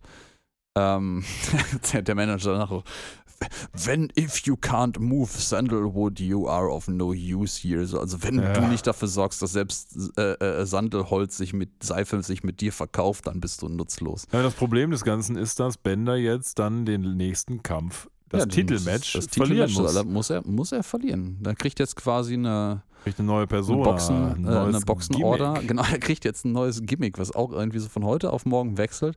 Vorher war er jetzt Bender the Offender und jetzt kriegt er so ein pinkes Tütü und ist jetzt The Gender Bender. Da muss ich den Autoren tatsächlich mal Kudos geben, weil das ist ein cooler Wortwitz tatsächlich. ja, ja, dieser, dieser Twist ist ja einer, der im Wrestling tatsächlich gar nicht so selten vorkommt. Ähm, auch das ist eine einfach, Anspielung. dass man die Persona oder das Gimmick einfach von heute auf Ja. morgen wechselt. Ja, vielleicht nicht von heute auf morgen, aber doch schon. Äh, es gibt eigentlich zwei Möglichkeiten. Entweder das Gimmick wird so weitergegeben, also du hast quasi so dann den, den nächsten Wrestler, der es einfach macht, auch macht oder entweder parallel macht oder quasi so den Staffelstab übernimmt. Oder aber gerade wenn du halt die Leute hast, die vom Hero zum Heel wechseln sollen, wobei Hero, glaube ich, der falsche Begriff ist und mir fällt der richtige gerade nicht ein, also vom Guten zum Bösen fürs Publikum halt werden sollen, dann machst du es halt wie er. Und ich glaube, und so war es, glaube ich, auch in den Sekundärquellen niedergelegt, dasselbe ist passiert mit diesem äh, Georges George, Gorgeous George, der eben auch am Anfang wohl ja, sehr populär war und dann durch einen ähm, Wechsel des Gimmicks nach unten gepusht wurde. Und Hm. Jetzt muss ich an dieser Stelle noch eine lustige Geschichte einwerfen, die nur so semi hier jetzt reinpasst, aber die ich im Laufe der Episode beim Recherchieren gesehen habe, ähm, wo ich mich so ein bisschen mit diesen Gimmick-Geschichten und so auseinandergesetzt habe und wie das alles passiert. Es gibt, googelt mal, wenn ihr Lust habt, Entrance of the Shockmaster. The Shockmaster war nämlich jemand, den sie auch einführen wollten, quasi mit einem besonderen Gimmick. Und The Shockmaster wollte dann in so einer Szene kommen, wo sich irgendwie fünf Wrestler gegenüberstehen und ähm, ja, sich gegenseitig fertig machen wollen. Und ein geheimer Typ sollte noch dazukommen, der sie quasi alle fertig machen wird. Und dann blendete die Kamera also so schon über, das war ein Live-Event, auf so eine Wand, durch die dieser Shockmaster dann durchkommen sollte. Das tat er dann auch. Allerdings, ich weiß, man weiß nicht warum, ist dieser Shockmaster dann da reingekommen und ist erstmal so seine eigenen Füße gestolpert. Er trug einen pink angemalten Stormtrooper-Helm, den er auch schon dann beim Stolpern verlor. Und ähm, das war auch alles nicht geplant, sondern das ist äh, unabsichtlich passiert. Ähm, man sieht also, wie er den Helm dann ganz schnell sucht und die Typen, die da Angst vor ihm haben sollen, die haben die Mikros nicht auf leise gestellt und die sagen dann auch sowas wie, ach du Scheiße, was ist mit dem denn los und solche Sachen. ähm, Wow. Und der, der, der Schockmaster rappelt sich dann auf nach dieser Nummer und fängt dann eben an, sein Skript runterzuspulen. Nämlich, ne, er, er kommt rein, fällt auf die Fresse, muss erstmal seinen Helm suchen, steht auf und sagt dann, "Äh, ich werde euch alle fertig machen, I am the Shockmaster und solche Sachen. Das ist echt ein witziges Video. Wow. Guckt euch das mal an. Ähm, also, das, das ist ehrlicherweise ja schon fast zu viel Missgeschick auf einem Haufen, um da wirklich an Zufall Ja, denken das zu können. Es Also, ist, nee, es ist tatsächlich, also ich glaube nicht, dass es gestaged ist, aber wie auch immer. Ähm, und so ähnlich durch die Wand kommt jetzt eben auch der neue Opponent von Bender, den wir jetzt eingeführt bekommen. bitte nicht. Äh, ja, okay, okay, fehlerhafte Wortwahl, der jetzt eingeführt wird. Ähm, nicht, nicht besser. Nicht denn denn besser. Bender wird hier vor die Wahl gestellt, Junge, entweder du ziehst jetzt hier schön dein Tütü an vom Genderbender und du verlierst mal schön on purpose nächstes sind Mal. wir ja mit Einführen gerade gar nicht Ja, so weit das von der Realität entfernt. Oder aber Ähm. der neue Typ, den wir hier als deinen Gegner präsentieren werden, der killt dich einfach so. Das ist auch egal. Und dann kommt eben so eine schöne Szene, wo wir auf die Tür blenden und wo dann dieser, dieser Destructor am Destructor. einfach durch die Wand läuft, weil der irgendwie f- 10 Meter groß Der ist einfach riesig. Äh, Das ist so ein riesiger gepanzerter Monsterroboter und Bender sagt dann nur noch, "Oh, I see you in the finals und zieht sein Tütüchen an. ja, ja, und ähm, ja, geht dann ins Planet Express Hauptquartier zurück und ist total betrübt über den Scheiß, der jetzt hier gerade passiert ist und alles. Und ja, und ich soll hier, oh, ich soll hier in dieser, dieser, dieser ähm, ähm, Atrocity, dieser Grausam, Grausamkeit, Ah, nicht wirklich Ja, nee, ich, Atrocity. mir fällt gerade hm. keine wörtliche gute Übersetzung dafür ein, aber in dieser, dieser Abscheulichkeit, Abscheulichkeit, vielleicht das ist eher so. ähm, soll ich irgendwie den Kampf bestreiten und dann auch noch verlieren. Uhuhu. Wollte ich ja sagen, gestagedes Ähm, Gewinnen ist ja völlig okay und ehrenhaft, aber verlieren, das geht gar nicht. Ja, ja, genau, gestagedes Verlieren ist nicht in Ordnung. Ähm, Ja, ja, und dann wird er so ein bisschen betüttert und betattert von den anderen. Äh, und so, nein, ich kann das nicht machen und bla. Und ähm, ja, Lila ist jetzt sehr eingeschnappt. Ne? Also die ist die Einzige, die da nicht so richtig supportive ist. Die sagt so, ey, du hast ähm, du hast meine Hilfe nicht angenommen, als du sie nicht brauchtest. Deswegen kriegst du meine Hilfe jetzt auch nicht, wo du sie brauchst. Und Ja, du point taken. warte. Hm. Un ungebrochen klare Logik. Ja, dann Ähm, sieht sie allerdings im Fernsehen, äh, wer der Trainer vom The Destructor ist. Es ist nämlich ihr alter Mentor Fnog, dieser Mr. Miyagi-Verschnitt, der immer sagte, du hast den Spirit of the Warrior nicht. Ja, ja, den, den, äh, ähm, ja, genau. Den, es zwar nicht Spirit of the Warrior, but, aber, oder? Was doch, das? ich glaube schon. Ja, ja, okay. Ähm, ja, jedenfalls äh, wird es jetzt im Fernsehen.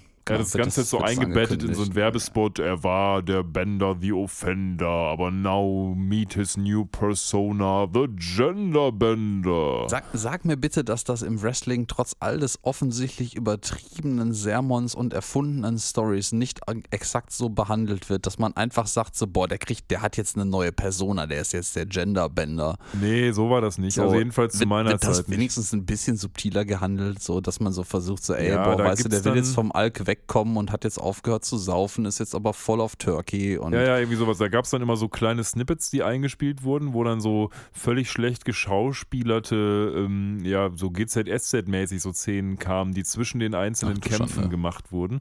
Und deswegen, das Ganze ist ja nicht der Kampf an sich, sondern es ist eher so dieses, ja, diese Welt, das, das, ähm, ja, Cinematic Universe des Wrestlings, wenn du so willst.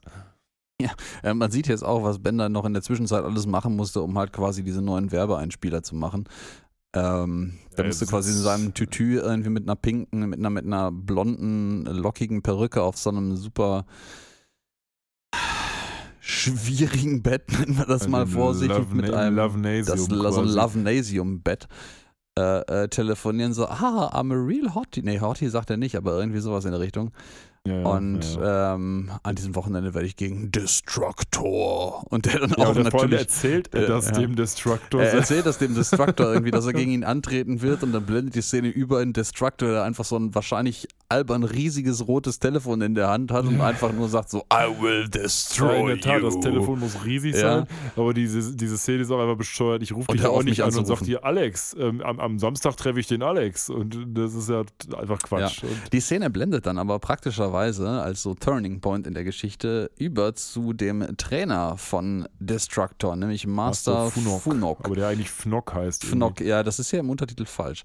Ähm. Ich glaube, der heißt so, aber das spricht man einfach nicht aus. Hier ist the, der, Will, der Willen A des will Kriegers, the Will of the. Warrior Okay. ist es. Er sagt nämlich, ja, er wird gewinnen, weil er hat den, den Will of the Warrior, nicht Und- den Will of the Wisp. Und das ist natürlich äh, äh, abseits von seiner Präsenz allgemein, ähm, dass das das Triggerwort für Lila, weil die natürlich sagt, boah, nee, das lasse ich jetzt auf mich nicht auf mir sitzen. Ich habe ja, ich glaube, sie spricht das hier nicht aus, aber sie hat ja angefangen, äh, äh, Bänder zu trainieren, um diesen, dieses alte Kindheitstrauma per Proxy-Ausbildung quasi loszuwerden und das ist, es geht ja jetzt genau sogar gegen den Typen, der dieses Kindheitstrauma ausgelöst hat. Ähm, und das kann ich nicht auf mir sitzen lassen. Bänder, wir rocken die Scheiße. Ist übrigens, um das noch nachzutragen, sogenanntes Arcturan Kung Fu, was sie von Funok gelernt hat. Ah, wird das in Futurama erwähnt und ist das eine Erfindung oder gibt es das tatsächlich zur Abwechslung? Ich glaube, mal? es wird nur, also es wird erwähnt, nämlich dann, als, ich glaube, Lila sagt es selber, dass sie darin ausgebildet wurde in der ersten Rückblende. Ich bin aber nicht sicher, ob Ah. das nicht einfach eine, eine, eine Erfindung von Futurama ist. ja, möglicherweise. Aber das, äh, das finale Match hier an dieser Stelle wird jetzt auch wieder ausgetragen Genau. im Madison Cube Garden, also Richtig. einer offensichtlich sehr, sehr multifunktionalen Halle oder äh, Kubus an der Stelle. Ja. In, äh, ja, das, da ist jetzt ein Wrestlingring aufgebaut und Zuschauertribünen und alles und äh, Fotokameras im Publikum blitzen herum, wie man das halt so kennt. Und der Destructor macht sich schon fertig. Der, ja. der, der Typ, der dann, also dieser, dieser, mir fällt gerade nicht der Name ein, aber es gab so einen ganz bekannten Ringsprecher. Ähm, fängt dann eben an zu sagen, wer hier in der linken und in der rechten Ecke steht. Und der Destructor aufgrund von Grausamkeit im Kriegseinsatz verboten. Ähm, Robotic Armored Tank. Ich glaube, er sagt sogar in der linken oder zwischen dem linken und dem rechten Ringpfosten steht er, also quasi auf der gesamten Länge ist dieser einfach riesige. Destructor und in der anderen Ecke der Äh. Genderbender. Ja. Ähm, das Lustige ist tatsächlich, dass an dieser Stelle der äh, Ringsprecher, der durchweg im Übrigen der gleiche ist, äh, wird gesprochen von Rich Little. Aber Rich Little wiederum ist ein bekannter amerikanischer äh, Comedian, der dafür bekannt ist, ähm, quasi andere Leute zu imitieren. Und äh, er imitiert hier Howard Cosell, der ähm, offensichtlich wirklich ein, ein Ringsprecher ähm, war, mutmaßlich jetzt gerade. Ich meinte mal. übrigens Michael Buffer, der eben dafür bekannt Ja. war, zu sagen, hier, let's get ready to rumble. Äh, Ja, aber das ist ja nicht Wrestling. Nee, das nee, ist ich ja weiß, Boxen. aber aber ja, ich, ich ähm, gerade- ich, ich weiß, aber der, der ist hier nicht gemeint. Nee, das nee, ist, das wäre anders gemeint. Aber es ist, es ist schön, ja. Und halt auch diese Gegenüberstellung, was er ist der Destructor, der geschärft im Krieg und gebaut für Krieg und er ist die Kriegsmaschine und Ja. ähm, wir dürfen genau wir dürfen ihn nicht im Krieg einsetzen, weil sein Einsatz als Kriegsverbrechen klassifiziert wurde. Aber hier im Ring steht er jetzt. ja Versus Genderbender, Und gegen who den- wears a pink tutu. genau, gegen den gegen Genderbender, der einfach ein pinkes Tattoo äh, äh, trägt. Ich Ja. finde es schön, dass man hier in der Szene ähnlichen Nutzen für ähm, Hermes Conrads neue Persona als Brainslug-Träger gefunden hat. Der steht nämlich einfach hinter Genderbender und hält diese beiden Pads, mit denen man Boxen offensichtlich äh, Sparring äh, trainiert und übt und steht da einfach mit offenem Maul und hat diese beiden Pads in der Hand. ja, wenn man so will, hat äh, Hermes für diese Episode auch ein neues Gimmick bekommen. ja, hat er quasi, ja. Ja, und wir haben zwei Ringsprecher, nämlich Rich Little und George Ja, Foreman. den ich gerade erwähnte, genau. Ja, ja, Rich genau. Little äh, spielt an dieser Stelle Howard quasi ja, ri Ja, genau. richtig. Ähm, Rectech und wir haben hier den George, die George Foreman Grilling Barbecue Machine. Ja, Das ist auch so ein, so ein äh, So ein- geflügeltes Wort bei uns. Äh, George Foreman Super Grill Machine, ich weiß nicht Ja, gerade. und das Fett läuft direkt in meinen Mund und dann trinkt er das Fett, was aus diesem, diesem Grill herausläuft, einfach durch so einen Schlauch. Ehrlich gesagt, labert George Foreman auch die ganze Zeit nur übelste Scheiße. Ähm, aber Ja, ja, was der- echt witzig ist. Der, der hat halt irgendwie auch nicht mehr, hat auch nicht mehr alle, alle Murmeln. Es äh, könnte der größte Kiste, Kampf ja. werden, als irgendwie Ali gegen einen 80, gr- 80 Meter großen Roboter Joe Fraser angetreten ist. ähm, und irgendwie gibt es die Wetten auch. Bender ist so schlecht, dass die Wetten 1000 zu 0 stehen. Das heißt, wenn du eine Wette mit 0 Euro äh, platzierst und damit gewinnst, kriegst du 1000. Und äh, Wow. das ist natürlich. Und dann fragen sie sich, ja, warum sollte man das nicht machen? Und George Foreman, gedankenschnell, ja, ist eine sch schlechte Wette. Also das ist, Wahnsinn. ich hätte sehr oft 0 Ja. Euro auf, auf Bender gesetzt, aber gut. Ja gut, wir gehen jetzt äh, zum Kampf über und äh, ja, der Professor, äh, wir machen nochmal einen letzten Witz darüber, dass der Professor schlecht sehen kann, der nämlich extra noch seine Riesenglases an, äh, aufpackt und trotzdem nur Soldberg anguckt und nicht checkt, was da passiert. Ähm, und äh, ja, wir sind dann ready to rumble. Ja, was gewissermaßen. Der Destructor kloppt Bender zu Moose. Ja, das, das- kann man, glaube ich, so abkürzen. Das, das kann, kann man sehr elegant so abkürzen, ja. Es ist auch schön, dass hier noch eine ganze Menge äh, bekanntes äh, Publikum existiert, nämlich auch unter anderem Richard Nixons Kopf, der Ja. hier zukommt und sagt, das schmeißt diesen Hippie raus. ja, ne? also gemeint ist natürlich Genderbender mit Hippie. ja, natürlich. Ähm, da ist äh, Nixon auch kein Freund von gewesen, ziemlicher Sicherheit. Und lustigerweise, Ähm. während Bender von dem Destructor kaputtgeschmissen, kaputtgetreten wird, ist ähm, in Lilas Blickfeld etwas geraten, was offensichtlich niemand sonst aufgefallen ist, obwohl es sehr prominent im Ring platziert ist, nämlich so eine kleine Radarschüssel. Ja, so eine kleine Radarantenne anstelle von dem Trainer für Destructor. Und während Destructor irgendwie den, den Genderbänder hier echt hart frisch macht, ähm, der dennoch sein Tutu in ein, äh, mit einem Kleiderhaken in seine TARDIS-Bauchkapsel hängt, er wird der einfach zu, zusammengedrischt. Ja, und Ja. wie du richtig sagtest, Lila entdeckt dann diese kleine Radarschüssel und ähm, ich weiß gar nicht, geht sie, ich glaube, sie geht dem Kabel hinterher Ja, ja ne, genau, unter sie den geht dem Ringen Kabel hinterher. und stellt fest, dass ähm, eigentlich Destructor gar kein selbsttätig denkender oder irgendwie agierender Roboter ist, sondern sie stellt fest, äh, ihr alter Meister ist der Steuert den. Fnork. Der Fnork. sitzt da und dieser Destructor hat also irgendwie gar keinen eigenen Willen, sondern ist nur ja, der verlängerte äh, Arm von dem. Funok, der da vor so einem Fernseher steht und quasi erstaunlicherweise, ehrlich gesagt, ziemlich gut, weil er in einer völlig anderen Perspektive kämpft, ähm, gegen Bender antritt. Und naja, dann beginnt Lila so eine Art von Parallelkampf unten unter dem Ring, während Bender eben oben im Ring gegen den Destructor kämpft. Und man sieht dann auf dem Fernseher, naja, dass der Destructor halt die Moves vom Fnock nachmacht, während er gegen Lila kämpft.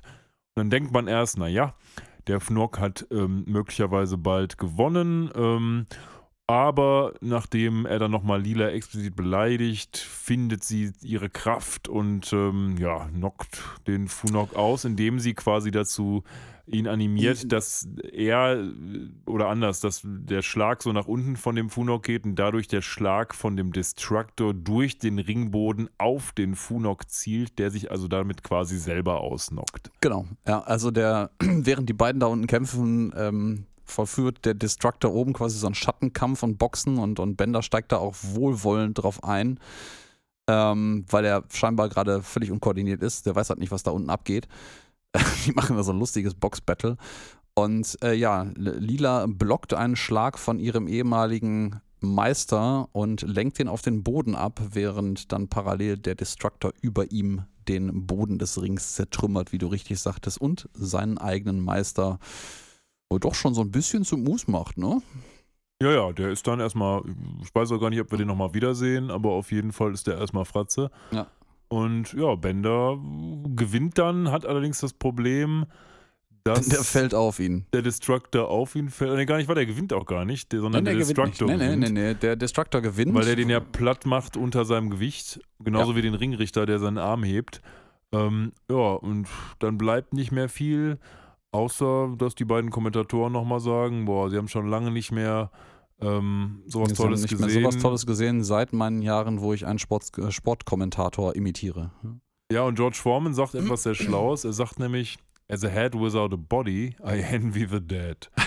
Das ist, glaube ich, das Schlaueste, was er äh, jemals gesagt hat, in dies- äh, definitiv in dieser Episode. Und es ist eigentlich auch gar nicht so dumm. Ja, aber ich finde diese All, ganze, allgemein in, für, für den Reststandard aller finde anderen diese ganze Akteure, Kommentierung von denen gut, weil sie zeigt, wie bescheuert die Kommentierung im Wrestling war. Ja, die war genauso so- dämlich. Ja. Oh, er geht schnell voran und er zieht sich zurück und das ist, das ist immer so ein inhaltsentleerter Unsinn. Ja, dann kriegen wir noch kurz einen Gag darüber, wie blöd Fry ist. Der hatte nämlich zwischenzeitlich auch mal so eine Schnecke auf, die Hermes ihm angesteckt hat, aber die ist dann gestorben, weil Fry so blöde ist. Was wiederum viele Fragen aufwirft, nämlich wovon ernähren sich diese Schnecken eigentlich? Von, weiß ich nicht, Gammawellen oder von tatsächlichem Gehirn oder was auch immer, aber das ist einer anderen Stelle vorbehalten. Ja, Bender ist platt und hat große Schmerzen, platt im wahrsten Sinne des Wortes. Wird das nur noch so ein Fleckchen am Boden und wird jetzt von Lila ein und Fry eingerollt und ähm, dann wieder zum, zum Aufpäppeln irgendwo hingebracht. Aber seine Sportkarriere ist damit offiziell beendet, ebenso wie diese Episode jetzt. So ist es. So ist es. Wir haben also noch ein letztes Wort von George Foreman, der nur sagt, naja, so schlecht hat er nicht ausgesehen im Tütü. Und dann blenden wir ab zu den Credits. Und damit sind wir am Ende von The Raging Bender. Ja, er hat ganz schön geraged und am Ende war der ganz schön platt. Also Ja. auch die Episode Das stimmt. vielleicht. Das stimmt. Aber ob wir die Episode platt fanden oder nicht, das erzählen wir euch jetzt. Was hältst du denn davon? Ja, das stellt mich vor ein Dilemma, weil ich jetzt natürlich eine Episode bewerten muss, zu der ich vielleicht eine emotional größere Bindung habe, als sie es eigentlich verdient hätte. Du sollst ja auch keine objektive Bewertung angeben, die will ja hier niemand hören. Ja, gut. Also, ähm, ich finde diese Episode schön und lustig und kurzweilig vor allen Dingen, weil ich finde, dass sie ein Thema, was mir am äh, nicht mehr am Herzen liegt, aber mir mal am Herzen lag und man äh, wird sich ja immer gerne in seine Kindheitserinnerungen, wenn sie denn gut sind, zurückbegeben, schön parodiert, auch mit Verstand parodiert, soweit es eben geht in der Wrestling-Welt, aber die das Thema einfach schön aufgreift und durch relativ viele Montagen auch, wie gesagt, relativ kurzweilig ist. Ähm, ich fand sie auch überhaupt nicht langweilig. Wir hatten natürlich die ein oder andere Wendung, die jetzt hergezaubert war. Aber es gab jetzt keinen Handlungsstrang, wo ich sagen würde, der läuft nebenher und ist irgendwie total doof. Diese Professorgeschichte, dass er kurzsichtig ist, das waren nur ein paar Gags. Das mit der Brain Slug ist auch nicht so richtig folgenfüllend, sodass ich das auch verzeihen kann, weil ich das jetzt nett finde, aber auch eher so lau. Und glücklicherweise haben wir von Lilas Backstory in dieser Episode noch nicht mehr gesehen als diese Orphanarium-Geschichte mit dem Meister Fnock, weil hätten sie das ausgebreitet, hätten sie von der eigentlichen Episode zu viel wegnehmen müssen aus meiner Sicht, als dass das noch funktioniert hätte. Sodass wir hier einen guten Fokus auf das haben, was sie auch gut machen, finde ich, nämlich diese Wrestling-Welt zu parodieren. Und ich finde Genderbänder nach wie vor einen super, super Einfall von denen. Und ja, ich fand die Episode gut. Ich fand sie in meiner Erinnerung gut und ich fand sie auch jetzt gut. Vielleicht keine super, super, super herausragende Folge, aber schon deutlich über dem Durchschnitt für mich, sodass ich hier, glaube ich, acht Punkte geben würde. Oh, okay, Tatsache. Das ist ähm, ja, mehr als ich erwartet hätte, um ehrlich zu sein. Aber gut, nach dieser Lobpreisung äh, vielleicht äh, auch nicht so unüberraschend. Ja, ich ähm, mache das an der Stelle ein bisschen kürzer, ähm, weil wir jetzt eh heute auch schon sehr lange dabei sind. Ähm, mal zur Abwechslung. Und ich fand die Episode äh, schön und äh, ganz rund. Die ganzen Wrestlernamen und die Filme auch, die da verwendet wurden und verballhornt wurden, fand ich ganz witzig. Ähm, der Name finde ich auch großartig und natürlich hat die ähm, Episode auch eine gewisse Historie zwischen uns beiden ähm, als äh, ein, ein doch relativ guter Quell an blöden Insidern. Ich ähm, würde mir aber zumindest den Abzug des Nicht-Wrestling-Fans und Belesenen gönnen und der ganzen Sache eine 7 geben. Völlig legitim, wir sind ja trotzdem noch oh, wie oft nah beieinander. Und mit dieser wunderbaren Weisheit beenden wir unseren Podcast heute. Wir hoffen, es hat euch gefallen. Meldet euch gerne, falls euch noch andere super Wrestler aus der Vergangenheit einfallen. Und ich wünsche euch alles Gute. Macht's gut. Auf bald. Ja, in diesem Sinne, bis zum nächsten Mal. Gehabt euch wohl und tschüss.